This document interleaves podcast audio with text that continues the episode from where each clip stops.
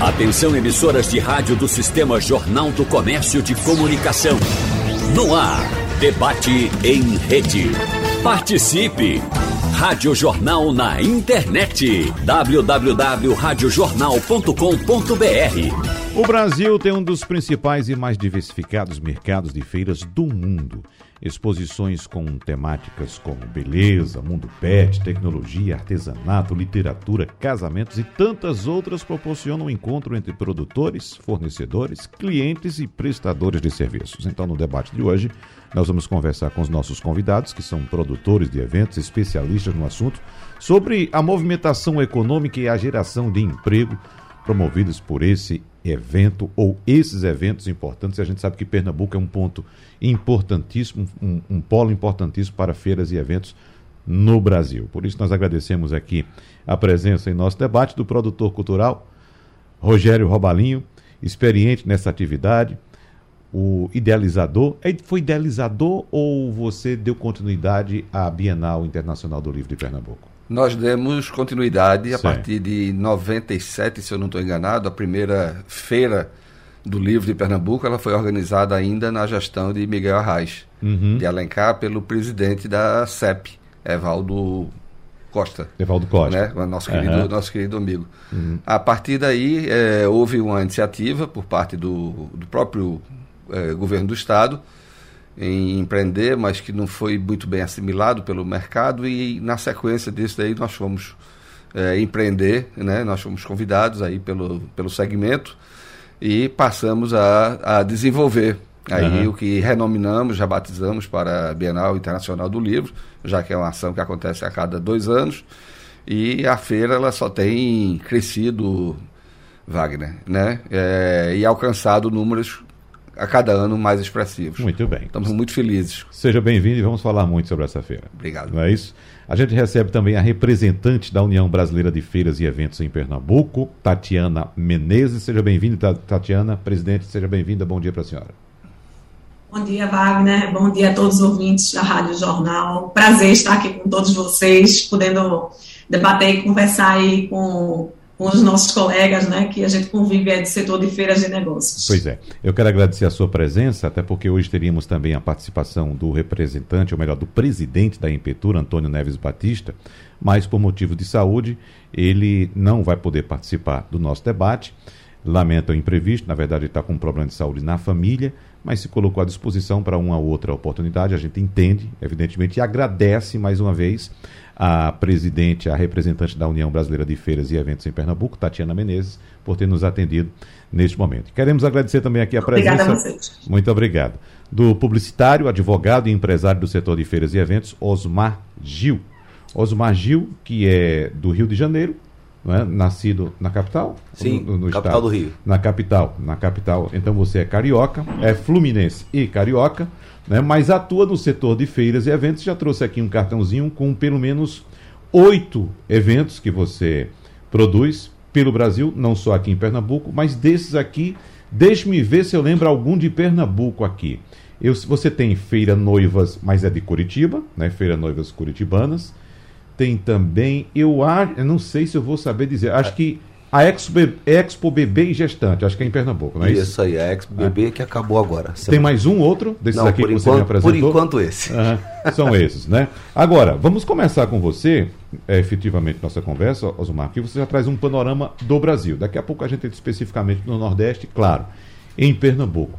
Mas é um setor, de fato, em crescimento no Brasil, essa área de feiras e eventos no Brasil? Então, até 2019 estava em grande expansão, né? Uhum. É, além dos shows que tem pelo Brasil inteiro, né? Que é um, que é um ramo bem atrativo, não só para os promotores, como a parte operacional e de financeira, além de ser financeira, além disso tudo ainda tem a parte de empregos, né? Que é bem importante.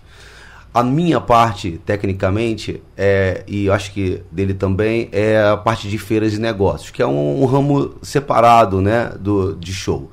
É, o, o, evento ele é dividido em vários setores. Setor de feiras e negócios, setor de shows, setor de congressos uhum. e workshops. Esse, esse, essa é a divisão. Né, de, Você de, tem experiência em todas as áreas? Todas essas áreas eu já fiz eventos. Certo. Rogério Robalinho tem experiência em shows também. Também, também, também né? shows, turnês pela, pelo norte e nordeste do Brasil e até uhum. pelo sul é. do país também. Certo, mas vamos focar em feiras porque, é, Tatiana Menezes, o que me motivou a produzir esse encontro aqui, a convidá-los para esse encontro aqui, foi a surpresa positiva que eu tive com a FENEARTE este ano. Nós passamos dois anos é, de suspensão de todos os eventos, né, por causa da pandemia, evidentemente. Teve uma versão da FENEARTE no final do ano passado, por causa da pandemia também, mas ainda é cheia de restrições e o público também com bastante receio de participar desses eventos. Mas, Tatiana Menezes, a FENEARTE desse ano foi algo, pelo menos para mim, a visita que eu fiz, uh, que superou muitas expectativas. E eu via muito as pessoas, os participantes do evento, já no segundo dia, que eu fui no segundo dia, foi numa quinta-feira, já comemorando. Já, veja só, né? Então a presença muito grande das pessoas, parece que estava todo mundo aqui naquela ansiedade, eu quero ir, eu quero ir. Então por isso, inclusive, que eu comentei com o Rogério Rabalinho aqui, que ele deve estar bastante ansioso para a Bienal do Livro do ano que vem. Mas diga aí, se de fato, Tatiana Menezes, a expectativa é essa, que o setor continue crescendo diante dessa situação de pandemia que restringiu tantas atividades? É, veja, é, eu também fiquei encantadíssima com a FENEARTE esse ano, é, mas eu queria licitar, inclusive, uma, um caso é, da pandemia, inclusive, do setor de feiras, que, ao contrário de outros né, tipos de eventos, como foi bem citado aqui, congressos, shows, etc., é, feiras de negócios foi liberado é, no ano passado. Então, algumas feiras de negócios aqui em Pernambuco aconteceram no segundo semestre. Né? Então, assim, enquanto São Paulo, que é a cidade que cedia as maiores feiras de negócios, não, pode, não podiam realizar né, devido aos protocolos que tinham em cada estado, é, a gente teve a aprovação aqui do governo do estado, porque inclusive Robalinha trabalhou junto com a gente nisso aí também. Perfeito. A gente é, criou um protocolo específico do setor de feiras, onde a gente atrelou o setor de feiras de negócio ao mesmo protocolo de shopping center.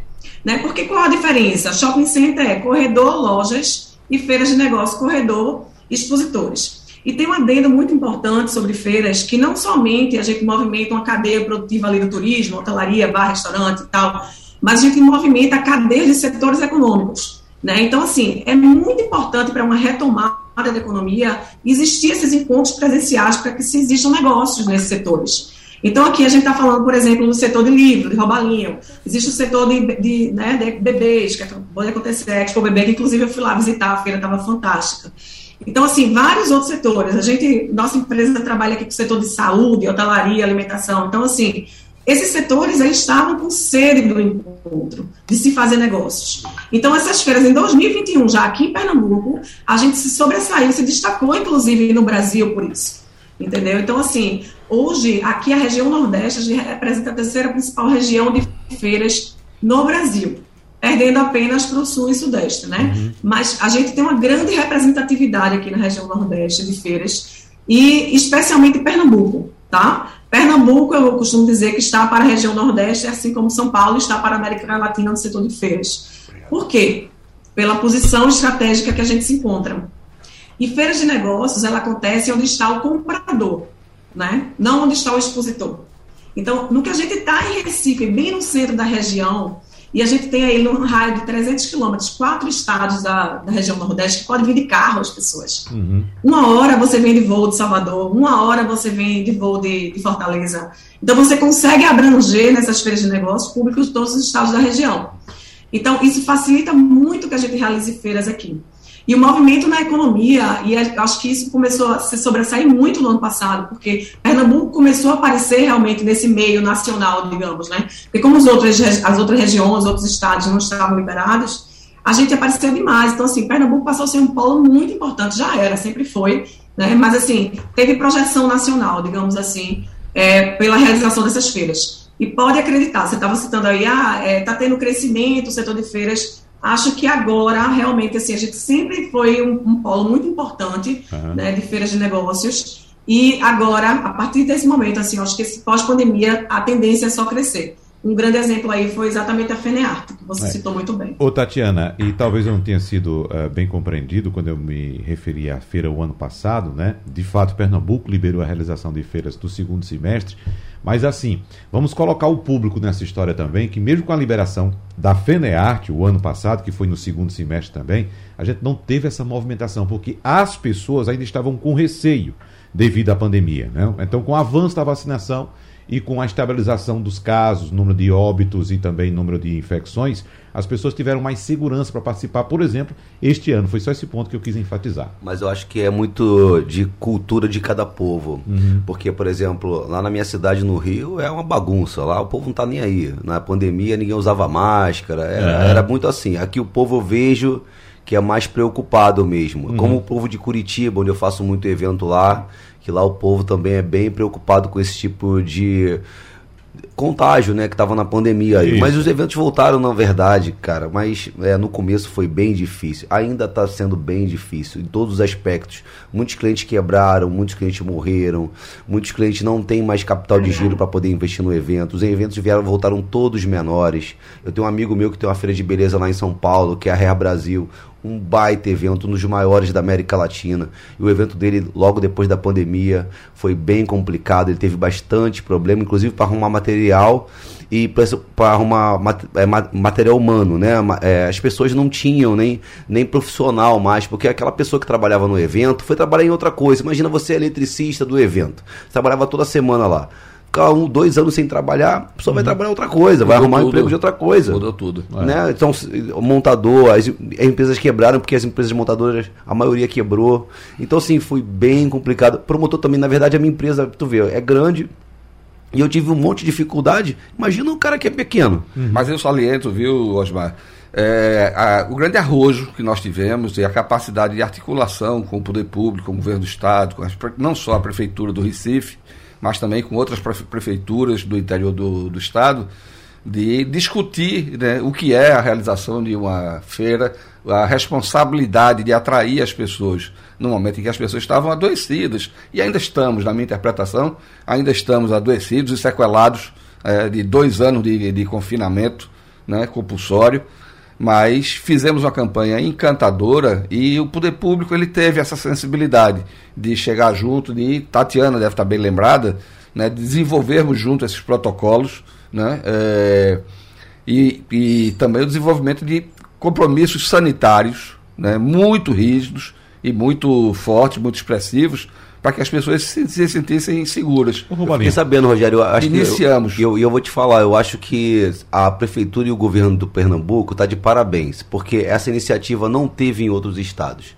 Cara, Isso, a dificuldade verdade. que eu tive para convencer a, a, o poder público de, do Paraná que era importante voltarem às feiras, e a maioria das feiras do, do estado sou eu que faço lá, de varejo é, porque por causa da, simplesmente pelos empregos das pessoas. Eu falei, gente, uma feira minha, eu dou 900 empregos na bebê gestante. No caso da Bienal aqui, são mais de 2 mil. Então, aí hum. tem outra. A sua feira tem 2 mil, a minha tem 900, aí outra semana. Imagina quantos empregos são perdidos. Isso. Essas pessoas vão morrer de fome, né? Então, assim, eu tava explicando para eles, nem que seja menor, nem que seja com protocolo. Cara, foi difícil. Aqui eu fiquei sabendo que vocês tiveram uma facilidade, as pessoas tiveram conscientização, e eu vejo lá, inclusive, o Sebrae ajudando vocês muito. Gente, é a última vez que eu fui no Sebrae de Curitiba, o pau torou lá dentro da sala, porque eles para dar um stand de graça para o Sebrae, eles não queriam nem ter, não queriam ajudar as pessoas. Eu nunca fiz um evento meu em 27 anos e eu faço umas 15 a 20 eveiras grandes por ano com 10 centavos do poder público. Uhum. Nem 10 centavos. Nunca, de nada, nem incentivo, nem ajuda, pelo contrário. Todas as vezes foi bem difícil. Eu queria dar parabéns aqui para Pernambuco e para o governo do estado. E eu quero enfatizar esse ponto agora com o Rogério Robalinho, porque uh, a gente sabe muito bem que a imensa maioria de eventos é realizada pela iniciativa privada. Isso. Mas qual o papel? A gente não está dizendo aqui que o governo do estado tem que estar presente fortemente, a prefeitura. Não. Mas qual o papel, Rogério Robalinho, que você vê primordial do poder público, prefeituras e governo do estado nesses eventos? Wagner, eu tenho uma interpretação de que é, o Brasil é um país muito mal construído, né, em primeiro lugar. É um país onde a gente costuma dizer que o país tem 522 anos de idade, mas que em 300 anos nós fomos uma grande fazenda. Uhum. Né? O país fechado, era uma grande fazenda de Portugal, colonizador, um país pequeno, né? é um tanto inexpressivo né? em termos de, eh, de mercado lá na, na Europa. E é somente a partir de 1808, né, quando a corte né, vem para o Brasil, em que é, se diz aí, entre aspas, que abrimos os portos às nações amigas e começamos aí talvez a ter uma capacidade empreendedora mais, mais expressiva, né? E dialogar mais com as economias da, do resto do mundo. Mas ora, nós temos aqui, nós somos um país multiétnico, né? Nós somos multirraciais nós somos pretos, nós somos brancos, nós somos amarelos, nós somos índios, nós, enfim, tem tudo isso. E com essa astralidade né, que cabe em cada isso aí, e desenvolvimento de, de, de, conteúdos, né, que em última análise é com que a gente lida, não só literatura, mas né, os shows que o Osmar citou, né, a, a gente está falando de, de música, mas a gente fala também de audiovisual, a gente fala de dança, né, fala de, dessas outras expressões todas. E é importante que a gente desenvolva né, esses conteúdos, que a gente estimule a, a cadeia produtiva desses segmentos para que a gente busque internacionalização. Então, eu acho que naturalmente é, é fundamental nós termos uma interlocução privilegiada com o poder público, tanto com o próprio governo do Estado, uhum. quanto com as prefeituras que têm essa capacidade, essa capilaridade né, de identificação desses agentes. Né? Quem são os artesãos, quem são os cantores, quem são eh, os agentes literários, quem são os produtores de conteúdo de cada um de cada uma dessas localidades, para que a gente busque estimular aí essas criaturas a empreender mais e melhores negócios capazes de gerar notas, notas fiscais. Uhum. É, Tatiana, é importante é, abordar mais uh, detalhadamente esses pontos que você citou, da chegada de pessoas aqui, tanto de carro quanto de avião. Porque quando a gente pensa um evento, olha para um evento, às vezes, às vezes a gente não tem a dimensão da movimentação que existe em torno daquele evento. Né? Quem vem de avião ou vem de carro certamente vai querer se hospedar em algum lugar, então já movimenta a rede hoteleira, vai fazer alimentação, não vai participar somente do evento, pode fazer também a movimentação, uma compra no comércio local. Então, eu queria que você desse uma abordada nesse sentido agora. O que é que movimenta no entorno de um evento uh, no que diz respeito da economia local, Tatiana?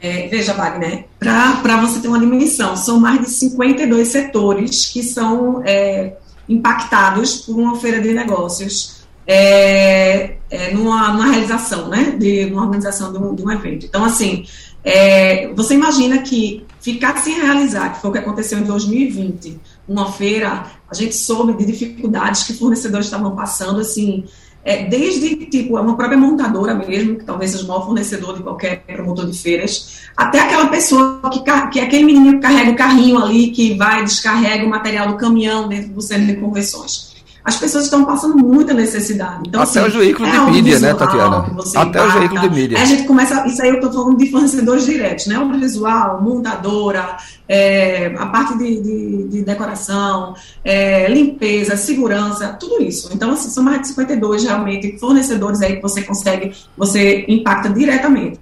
Sem falar o indireto, né? Porque assim, se a gente traz o público visitante, ele vai estar consumindo numa farmácia, ele vai estar consumindo é, o, o, Uber, né? Eu, depois de uma feira nossa que a gente realizou em 2021, ano passado, nós tínhamos uma feira de saúde aqui, Hospital Med, uma semana depois eu peguei um Uber.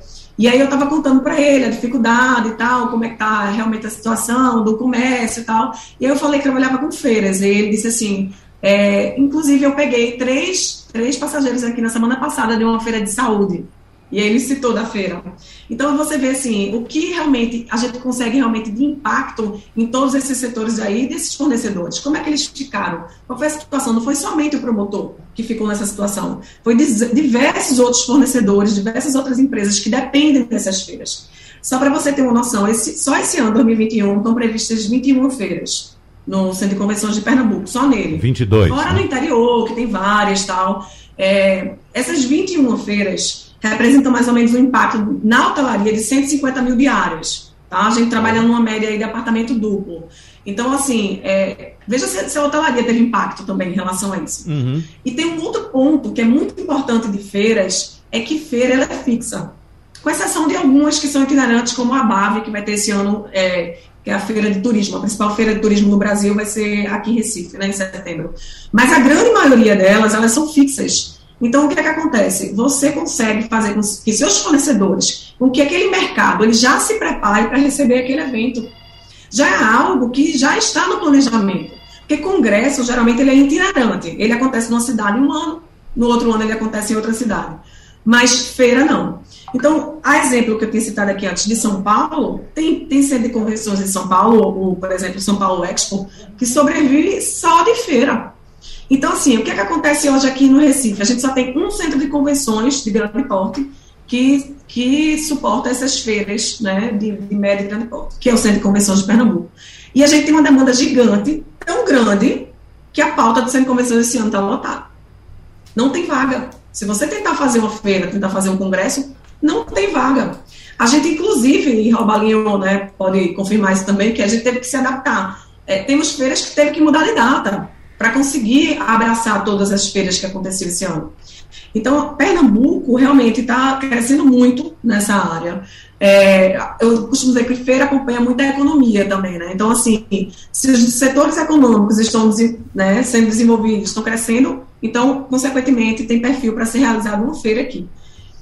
E um outro ponto importante é que a feira vai trazer, inclusive, uma degustação de mercado, né? Então, assim, digamos, a pessoa é do Rio de Janeiro e não conhece o mercado de Pernambuco. Eu trago aquele expositor para cá, ele pode querer instalar a empresa dele aqui em Pernambuco, de acordo com o que ele conseguir fazer de negócios aqui. Então, é, eu acho que feira de negócio ultrapassa somente é, ser somente uma realização de eventos. Né? Ela, ela faz negócio durante aqueles três, quatro dias de feira e ela vai fazendo negócio o resto do ano inteiro. Então, é muito importante feira para poder, para que a gente consiga, de fato, é, uma retomada da economia estamos nessa expectativa de crescimento do setor de feiras, e aí fica a nossa pergunta: e a nossa estrutura física está preparada, está adequada para suportar mais investimentos nessa área, para suportar eventos cada vez maiores e com outras demandas? Demandas, por exemplo, de tecnologia. A gente sabe que é um processo em curso no governo do Estado para concessão para a administração, uh, para a iniciativa privada da administração do Centro de Convenções de Pernambuco. Mas, Rogério Rabalinho, com sua experiência, o que é que você tem a dizer a respeito desses pontos que eu abordei aqui, levando em consideração que temos, por exemplo, municípios ou capitais aqui no nosso entorno, como, por exemplo, Salvador, João Pessoa, Fortaleza, que já dispõe de equipamentos muito modernos e mais adequados à nossa realidade.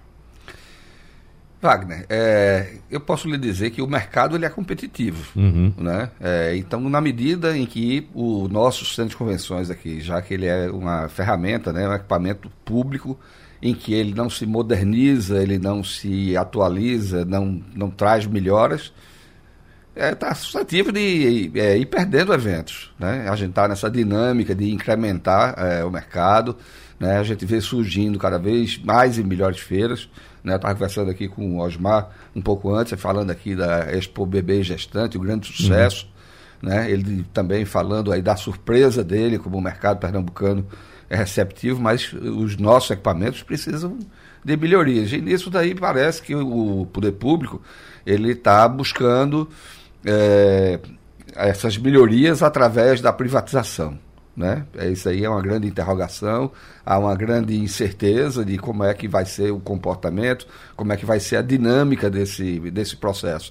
A gente percebe que Pernambuco merece um equipamento melhor, merece, precisa, né, pela posição é, estratégica, geográfica que Pernambuco tem, pela pujança da, da economia, a gente precisa ter aqui um equipamento melhor.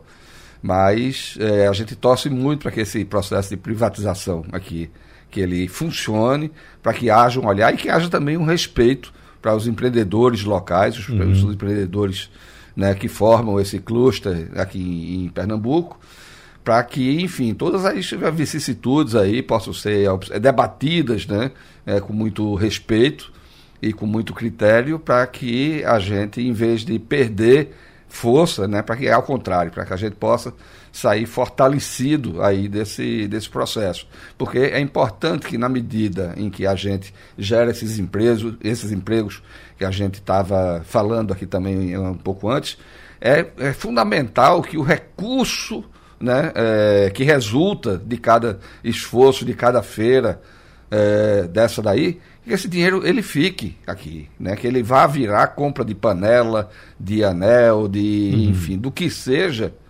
né, dentro da economia local, é. né, para que isso não vá aí para é, empresas internacionais, né, como tem sido a tônica né, da, do Brasil, onde os setores estratégicos sempre ficam relevados aí nesse sentido e termina que cada ação dessa daí é simplesmente uma vassourada no sentido de levar recursos né, e drenar recursos para fora da economia brasileira. É importante fortalecer o empreendedor local.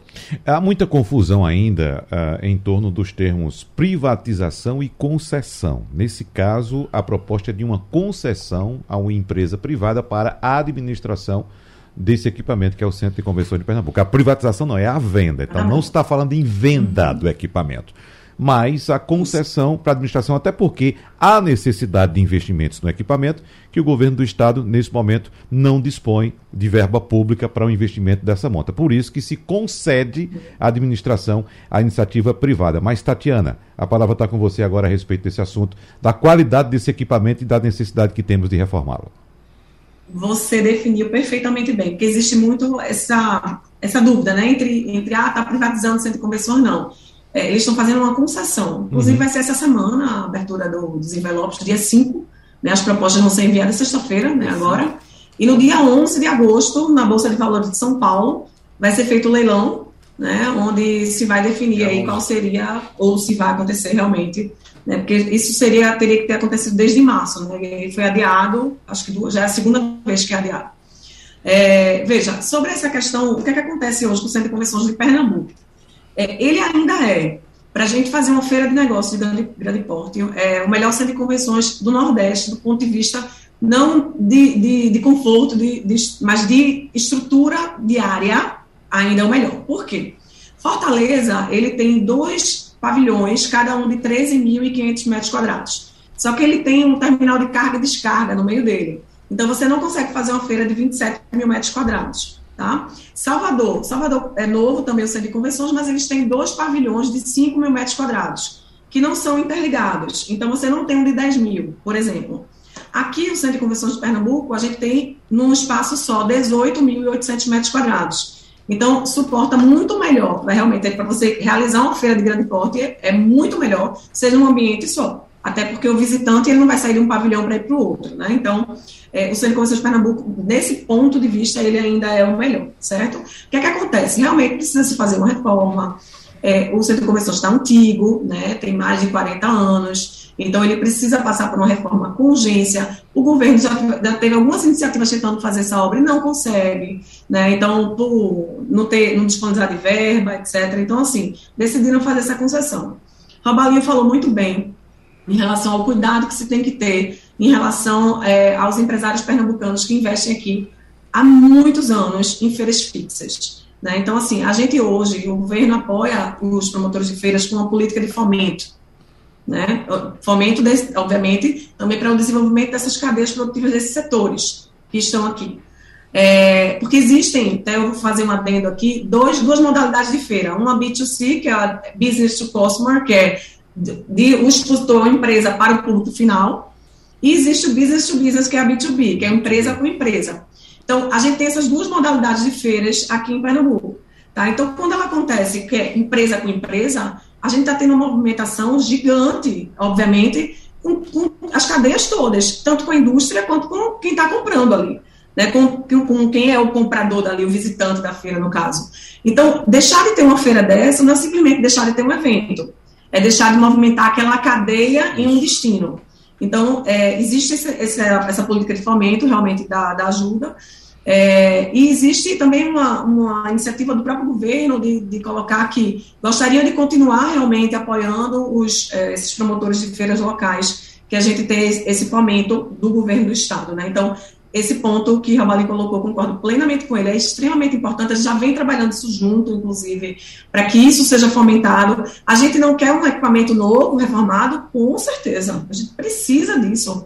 Pernambuco é o coração da economia aqui da região Nordeste hoje, especialmente, como eu já coloquei aqui, em relação ao setor de feiras. Então, a gente quer sim um equipamento novo, a gente precisa de um equipamento novo, mas a gente também tem que continuar é, fazendo com que as feiras sejam sustentáveis financeiramente para os empresários. Então, esse ponto é realmente bastante importante, né? É, só de Pernambuco, dessas 21 feiras, para você ter noção, 11 são de promotores daqui, do uhum. próprio estado. Entendeu? Então, esse é um ponto bastante importante que vai, a gente vai precisar realmente trabalhar muito bem. Aí a gente está num ano de eleição também, né? No ano de. Não se sabe o que vai acontecer, mas a gente tem que deixar algo, uma sementinha plantada que a gente já vem trabalhando com o governo e eles estão recebendo muito bem realmente essa é a nossa ideia. É. Bora lá, Osman, para sua prática pelo Brasil afora em equipamentos públicos e privados. É. Então, qual a visão que você tem desse equipamento pernambucano? Então, eu estou nisso há 27 anos, né? É. Eu, eu faço hoje e fiz a vida inteira em vários pavilhões. São Paulo, inclusive, eu tive um centro de convenções em São Paulo chamado Espaço Jaguaré. Ele tinha 13 mil metros. Eu arrendei esse espaço aí, é particular, tá? É, eu separei do meu pai há uns anos atrás, aí depois ele entregou e virou condomínio, mas tinha 13 mil metros o pavilhão. A gente fazia nossos eventos lá, eu tinha vários eventos lá. É, eu faço, já fiz feira e faço ainda feiras em lugares públicos, como aqui. Faço em particular, como é o Sul América, lá no uhum. Rio de Janeiro, que é, um, é uma área particular, Sul América. Uhum. Agora, mudou, agora mudou, agora mudou lá, agora mudaram o nome porque mudou o naming rights. Mas quem, quem conhece lá o Rio de Janeiro, é Centro de Convenções Sul América é, como faço também em lugares que são público-privado, já fiz, já fiz é, em concessão, como por exemplo no Rio Centro, que eu conheço lá o pessoal da GL, todo mundo meu amigo lá. É, e assim, cara, o que eu acho é o seguinte. A maioria das empresas, quando ela vai pegar um pavilhão desse, o negócio dela é ganhar dinheiro, óbvio. Ela tá ali uhum. para ganhar dinheiro, ela não tá fazendo filantropia, entendeu? E no primeiro momento, se você não tem um contrato muito amarrado entre o poder público e, a o concessionário, o que acontece é que ele vai lá apenas explora e, e não dá nenhum benefício para a população. Pelo contrário, ele só aumenta os custos para o promotor e para a pessoa que visita o pavilhão. O estacionamento vai nas alturas, o A e B, que é alimentos e bebidas, é dele, ele bota nas alturas, porque a pessoa que vai visitar o evento, ela tem um, fome, tem sede, e ela hum. paga 10 reais numa água, só para você entender. Em alguns pavilhões desses, quem, quem sabe conhece. É, em São Paulo, por exemplo, você vai no centro de convenções, como ela falou, lá no São Paulo Expo, você pode entrar na internet agora e é 40 pau o estacionamento. Então, uhum. assim, é quase inviável para uma feira par, par, é, pu, par, é, desculpa, é, popular para as pessoas, por exemplo, que vão numa Bienal do Livro, como a, a do Rogério, ir lá na feira e paga 40 reais para estacionamento, ainda pagar a entrada, enfim. É, os custos ficam muito altos porque ele quer saber de, de ganhar dinheiro. E aí, como ela falou é, sobre a maioria das feiras serem é, de negócios, né, B2B, então ele vai lá e aumenta, porque quem faz negócio, mas aí o congresso de medicina, o cara vai para o Congresso, ele vai ter que pagar o estacionamento de 40 reais e não vai ter jeito, né? Então, eu acho que é esse é o problema. Se for amarrado o, con o contrato na qual ele tem que ter algumas é, benefícios para fazer no pavilhão, algum, algumas coisas de construção dentro do pavilhão, dos defeitos que há nele, né? E algumas melhorias. É, e ainda assim ter um teto de custo para não só promotores como fornecedores e também e também para os visitantes, beleza. Mas o que eu vejo não é isso. Mas Osmar, esse ponto é importante porque é o seguinte, por exemplo, há necessidade de investimentos, de reforma do nosso centro de convenções. O governo do estado está fazendo essa concessão à iniciativa privada porque ele, governo, não dispõe desses recursos. Então a empresa que assumir que ganhar o direito de explorar economicamente o centro de convenções, vai ter que contratualmente executar essas obras. E aí vem custos. Isso. Aí vem custos. Em até então, três anos eles têm lá. É até três anos. Em até três anos eles têm que fazer a Então eles têm que tirar Mas ele vai explorar 50 anos o espaço? Não, Aí, não, não são 50 anos. Você tem, tem, tem informação, uh, Tatiana, de quantos anos é a concessão? É, eu acho que são 20 anos de 20 concessão, anos. Salvo engano, mas uhum. acho que são 20 anos. Então, a vida, mas, 20 anos. É, vai, né? Porque é o seguinte, porque uh, o dinheiro vai ter que sair de algum lugar, né, Rogério Robalinho? Me, me, me permita, esse, essa sugestão de, de, de, de, negociação, elas são feitas por empresas de consultoria, uhum. na é verdade? É. Então, eu acho que isso precisa ser muito bem orientado, né? É, para que isso se gere uma interpretação correta da importância que as feiras têm para uh, a produção local, regional e nacional. É necessário aí o capital para investir, para trazer essas melhorias? Claro.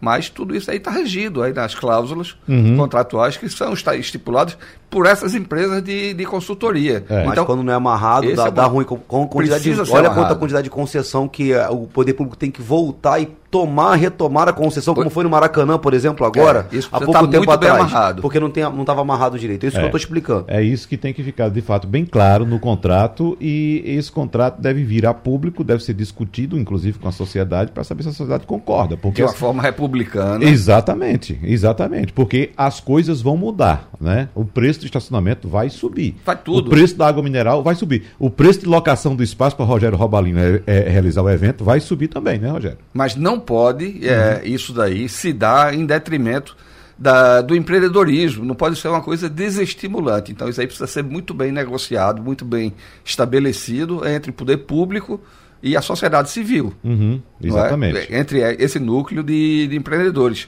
Uhum. Tatiana frisou são 11 feiras que são empreendidas aqui né, em Pernambuco.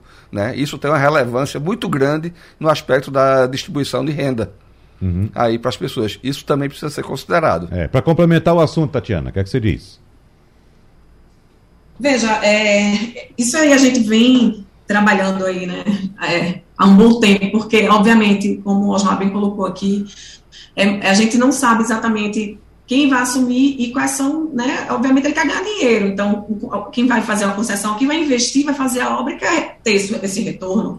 Só que o ponto é, será que isso daí vai ser realmente sustentável para todos os promotores que estão aqui, que representam essa, essas 11 feiras? É uma grande preocupação nossa. Mas, assim, eu costumo dizer também o seguinte, é, o centro de convenções é o hardware, o software somos nós. Uhum. Não existe hardware sem software. Então, não existe o centro de convenções sem as feiras. Isso é um fato.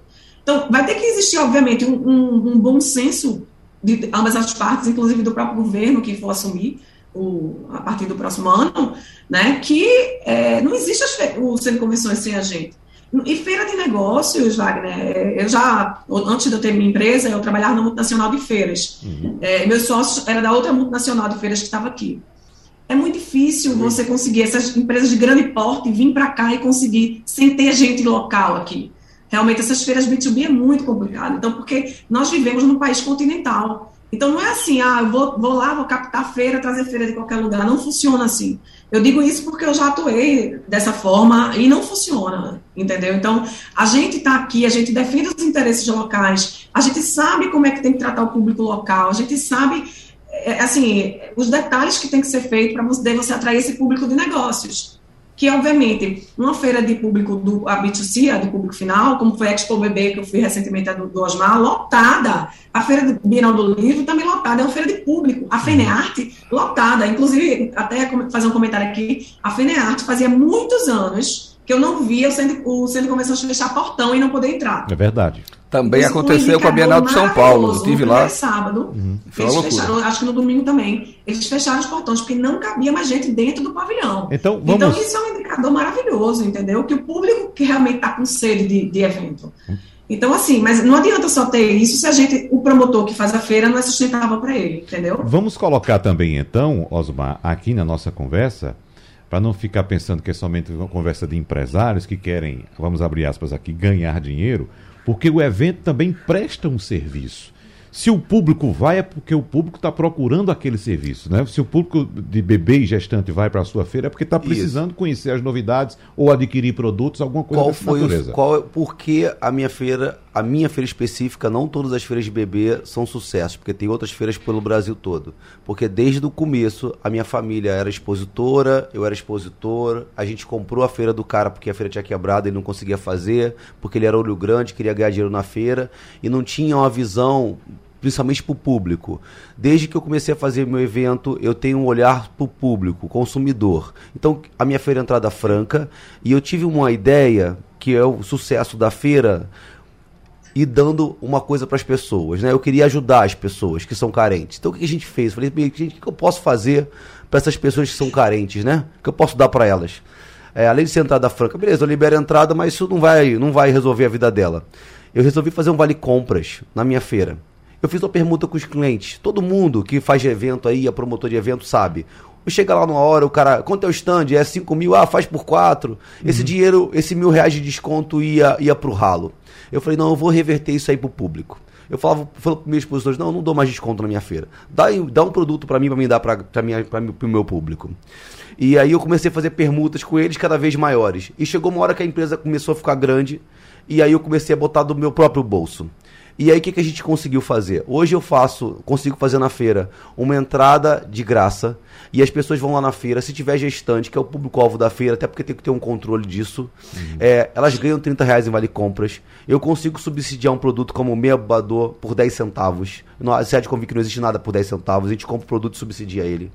É, com, vendeu uma, um, uma chupeta por 50 centavos e a gente conseguiu fazer a fralda do lenço umedecido, que é um produto de primeira necessidade, ou seja, se você, sua mulher estiver grávida, ela não tem querer, ela vai ter que comprar, não vai ter jeito, né, para a criança e a gente conseguiu fazer o mais barato do Brasil. Nem os grandes farmácias do Brasil conseguem fazer, por isso que a gente bota dinheiro para poder subsidiar esse produto. Óbvio que tem um controle de, de compra, não pode uma pessoa ir lá para comprar para vender no atacado, a não ser que no final a gente tenha lá, a gente até vende, mas é, de, de qualquer forma a gente consegue fazer com que a pessoa tenha, saia de lá, imagina você humilde, uma pessoa humilde da favela, ela vai na minha feira, ela entra de graça, ganha 30 reais e consegue sair com o choval mínimo que seja.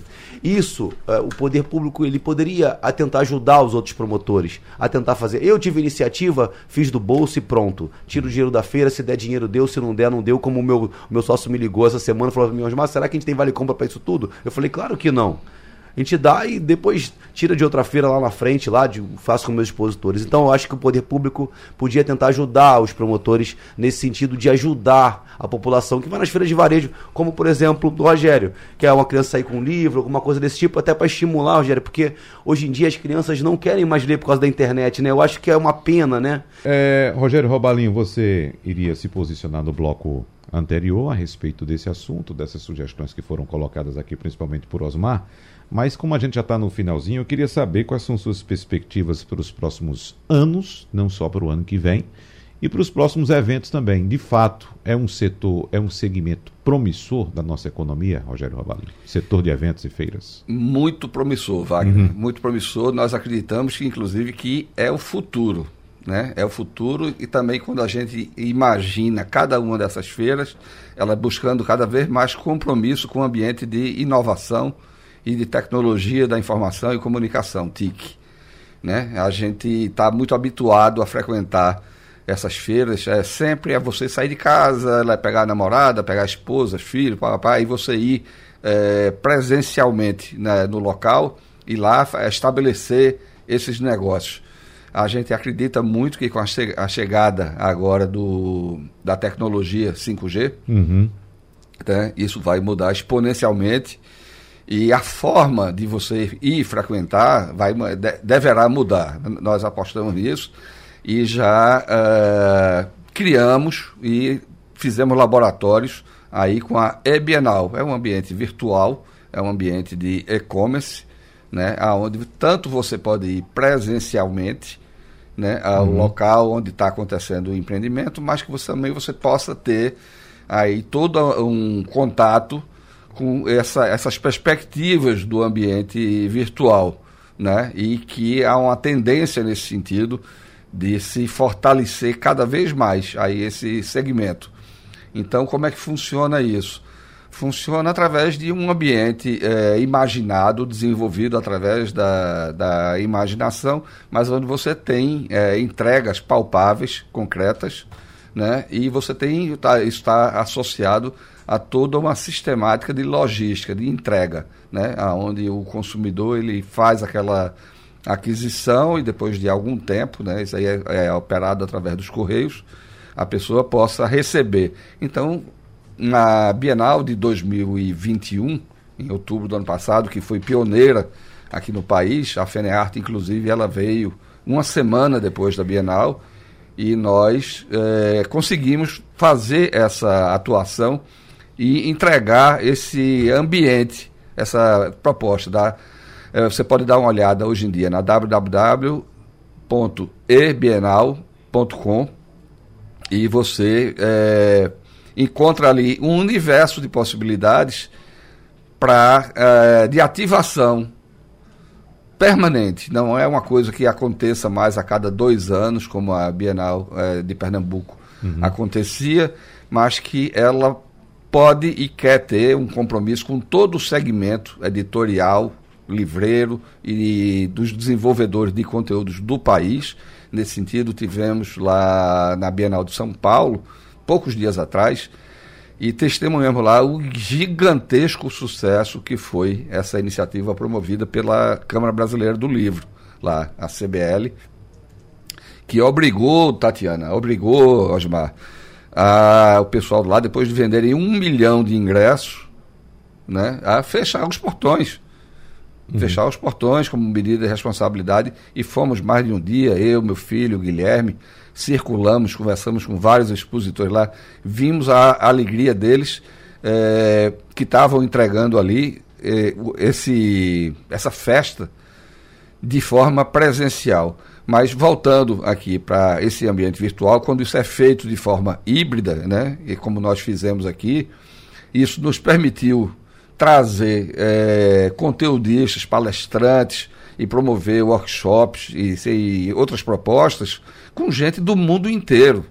Né? Nós fomos buscar interlocução com todos os desenvolvedores é, que falam português. Uhum. Né? Gente daqui, gente de Angola, gente da, de Portugal, Moçambique. de Moçambique, uhum. né? Mia Couto, né? que é o, é, acho que é o maior expoente vivo da, da literatura lusófona, né? abriu a Bienal daqui de Pernambuco, né? dialogando com o pernambucano, né, nosso querido Vila Nova, que hoje preside a Academia Pernambucana de Letras, e o Itamar Vieira.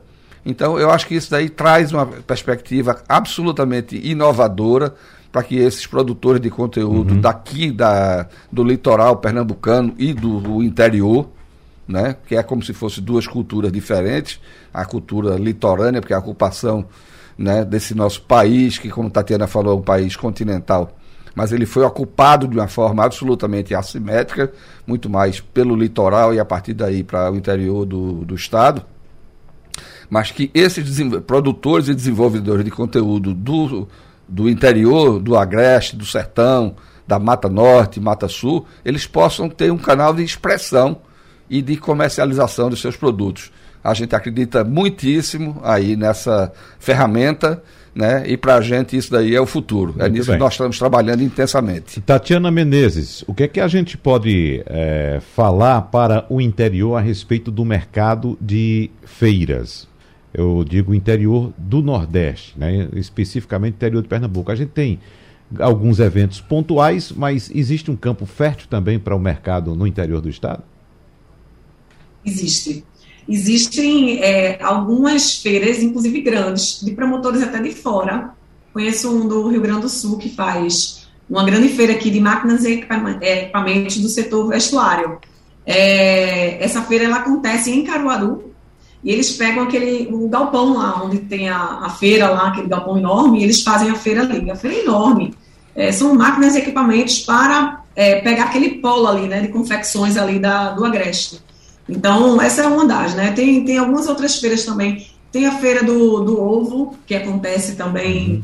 No interior, é, de caprino, né? É, geralmente essa, a parte agro, né? Da parte agro sempre acontece no interior, as feiras. Nossa, eu fui Santa é, Cruz. Tem a SIC, né? Que desenvolve, na verdade, no próprio polo ali de Caruaru, alguns eventos também de grande porte. É, tem um mercado muito rico no interior e um outro a ser explorado, especialmente de, de feira de público final, a B2C. Uhum. Né? É, é, um mercado que é muito rico das pessoas e tem poucas coisas, é, no caso, que as pessoas conseguem acessar tão fácil. Então, é, a internet, obviamente, vem tomando um espaço muito importante, mas o presencial, o olho no olho, é muito importante. O aperto é. do mão, o abraço, o encontro, ele nunca vai ser substituído.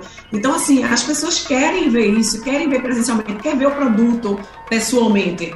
Né? Por mais que exista a internet, mas até sempre as pessoas perguntavam muito pra gente, né? Não sei se Osmar e Rovalinho também aconteceu isso com eles, mas sempre me perguntavam nessa pandemia: você acha que o setor de feiras vai acabar agora com esse negócio do online?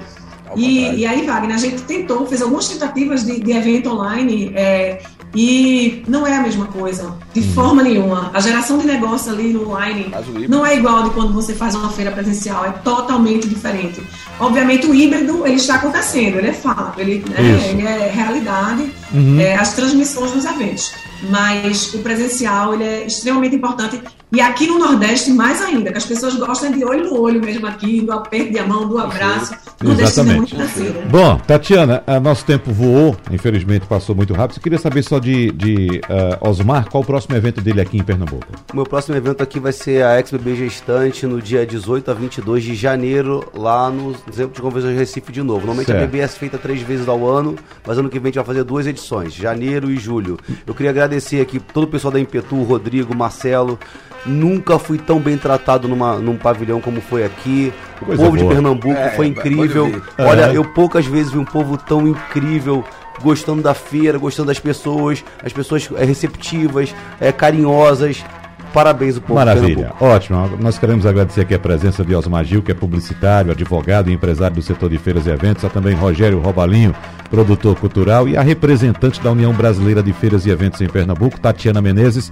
Muito obrigado mais uma vez pela presença de vocês. Sucesso nos eventos, que Pernambuco continue crescendo no setor de feiras e eventos e que a gente continue aproveitando esses eventos muito bem elaborados que são aqui. Não é isso? Muito obrigado. Sim. Lembra você que acompanha pela internet também que o debate é repetido amanhã às duas e meia da manhã. Abraços e até a próxima. Tchau, tchau.